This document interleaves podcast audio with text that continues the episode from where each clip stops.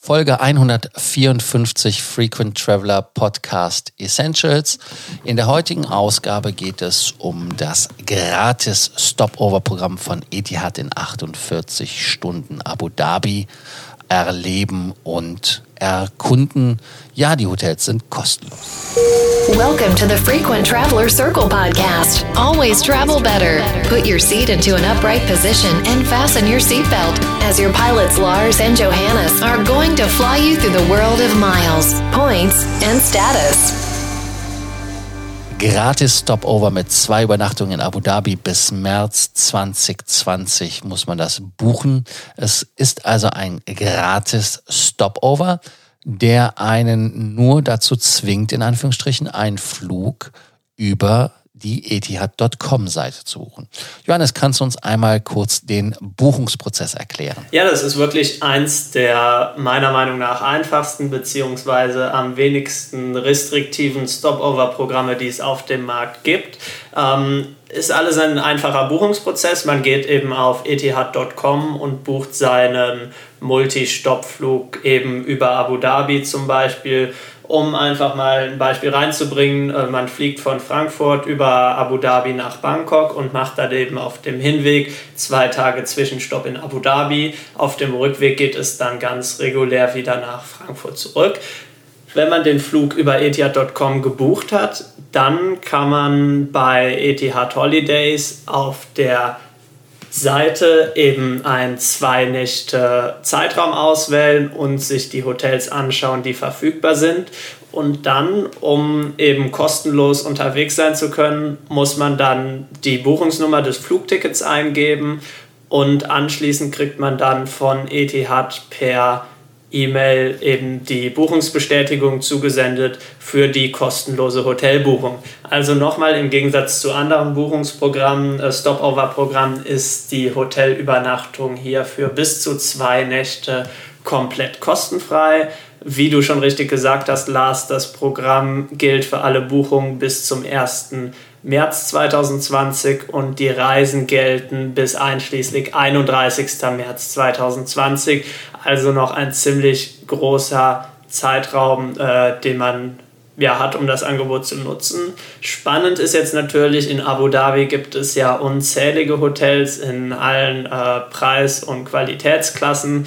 Welche Hotels sind denn bei diesem Programm dabei und gibt es da Unterschiede je nach Reiseklasse oder nicht?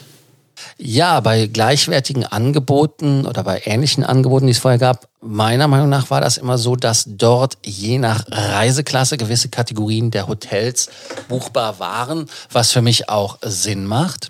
Wenn man sich das Ganze aber jetzt einfach mal anschaut und dann durchscrollt, das ist das Centro Al-Manhal. Äh, das ist ein Hotel, was jetzt von der Kategorie in, ähm, ja, bei vielen nicht bekannt ist, weil Rotana ist eine Gruppe, die ist äh, im arabischen Raum sehr präsent. Ich liebe Rotana, weil Rotana, da gibt's die Rotana-Karte, aber das wäre ein eigenes Thema. Ähm, die gibt einem nämlich äh, Rabatte in Restaurants und man kann dort äh, ja beim Essen 50 Prozent sparen, was durchaus schon was wert ist.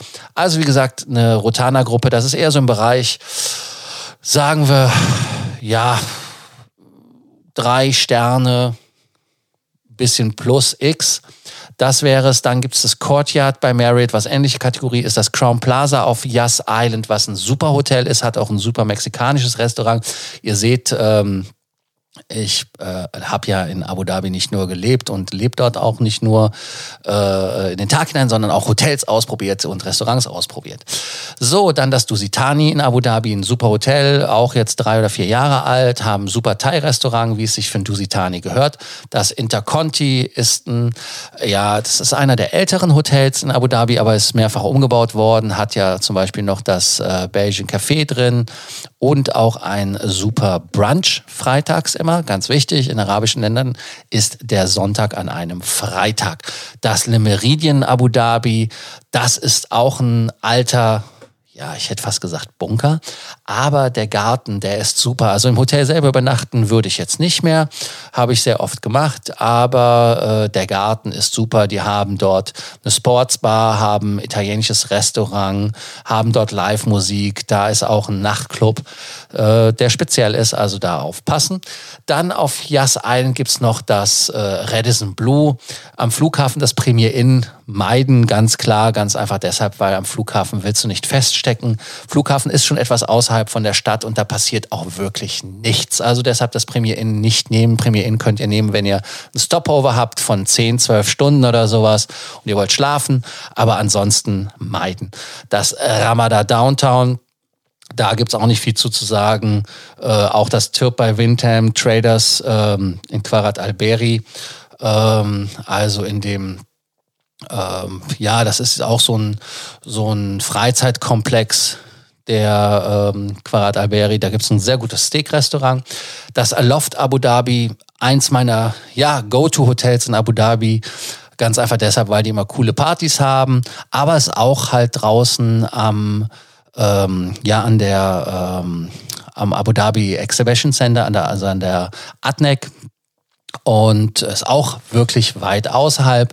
Liegt übrigens neben dem Hyatt Capital Gate, was ja jetzt ein anders geworden ist, was allerdings nicht dran teilnimmt. Was wieder teilnimmt, ist Khalidia äh, Palace. Kann ich auch nicht so empfehlen. Ich finde es ein bisschen langweilig. Die Jumeirah Etihad Towers sind natürlich toll. Das Park Rotana ist auch etwas außerhalb, aber das Rotana hat daneben nochmal die, ähm, das andere Rotana Hotel, wo eine super Bar drin ist. Da kann man hingehen, wenn man Freizeit hat, aber im Hotel selber, das ist wirklich wieder außerhalb. Das äh, Ritz-Carlton Grand Canal ist auch ein super Property ist aber auch so ein bisschen weiter ab vom Schuss. Sheraton Abu Dhabi, ein alter Bunker. Da habe ich, glaube ich, das erste Mal 1994 drin übernachtet. Sind jetzt zwei Hochhäuser vorgebaut worden. War damals ein super Hotel, hatte die Taverne gehabt, viele Stunden dort äh, verbracht. Mein Favorit, äh, wen wundert's, wäre das Grand Hyatt Abu Dhabi, was direkt gegenüber ist vom Emirates Palace, was übrigens auch nicht dran teilnimmt. Auch ein sehr schönes Hotel, direkt an der Corniche ist das Sofitel. Das Pearl Rotana auch okay, die Gastronomie dort ist nicht ganz so äh, exciting, aber auch gut. Und dann gibt's noch das Windham, also Horsehorn Seats bei Windham. Damit habe ich sie alle jetzt genannt, hoffe ich.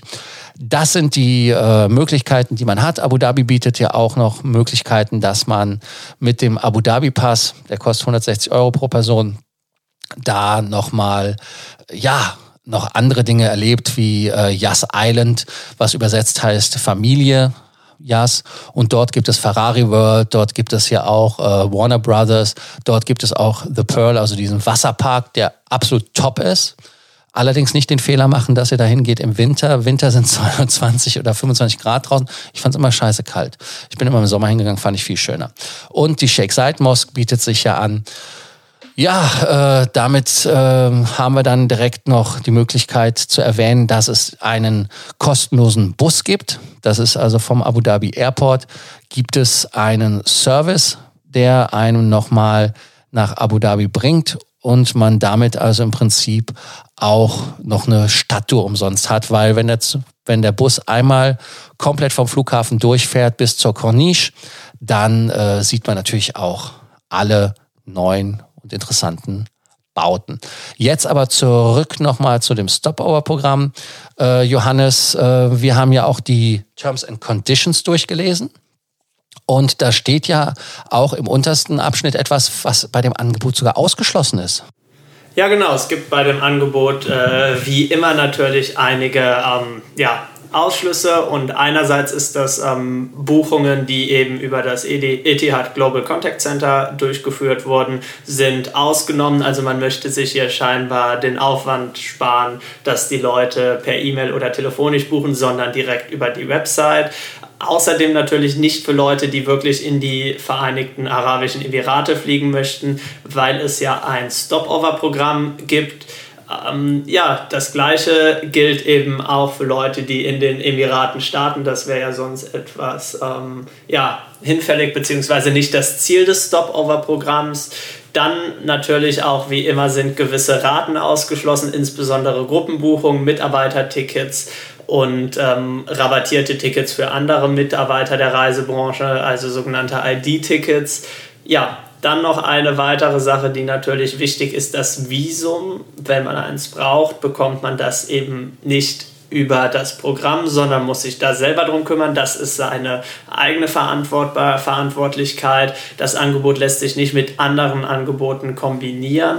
Und wichtig ist auch natürlich, die Hotels müssen verfügbar sein. Da sind wir jetzt bei einem der Punkte, die bei solchen Programmen oft der Haken sind, gerade auch wenn man wie hier wirklich Hotels verschiedener Preis- und Qualitätsklassen hat. Ihr habt ja gerade von Lars sehr ausführlich gehört, welches Hotel äh, für welche Präferenzen das Beste ist. Und wenn man sich das mal anschaut, muss man sagen, natürlich die Verfügbarkeit ist nicht immer überall gegeben. Allerdings ist es auch hier bei dem Programm wirklich nicht so, dass äh, gewisse Hotels mehr oder weniger gar nicht verfügbar sind. Zum Beispiel, ähm, wenn man jetzt einfach mal auf der Seite, was man übrigens auch machen kann, bevor man den Flug gebucht hat, also man kann sich schon direkt am Anfang raussuchen, wann lege ich meinen Stopover und welche Hotels sind dann auch verfügbar. Man lässt sich eben hier nicht auf äh, ein Hütchenspiel ein. Wenn man da jetzt einfach mal den 17. bis 19. Dezember eingibt, dann sieht man, dass von den 20 Hotels, die teilnehmen, da noch 17 Hotels momentan verfügbar sind wo man dann auch wirklich ähm, ja, kostenlos zwei Nächte übernachten kann. Und da sind eben jetzt auch die guten Hotels dabei. Das Grand Hyatt ist dabei, das Jumeirah Hotel ist dabei und auch viele andere. Von daher meiner Meinung nach ein sehr interessantes Angebot. Was ist dein Fazit, Lars? Ja, äh, Abu Dhabi immer eine Reise wert, Sonnengarantie eigentlich. Es gibt ja bei uns da unten am Golf sehr selten Regen. Und äh, ich kann es nur empfehlen. Und Abu Dhabi ist meiner Meinung nach auch die schönere Stadt im Vergleich zu Dubai.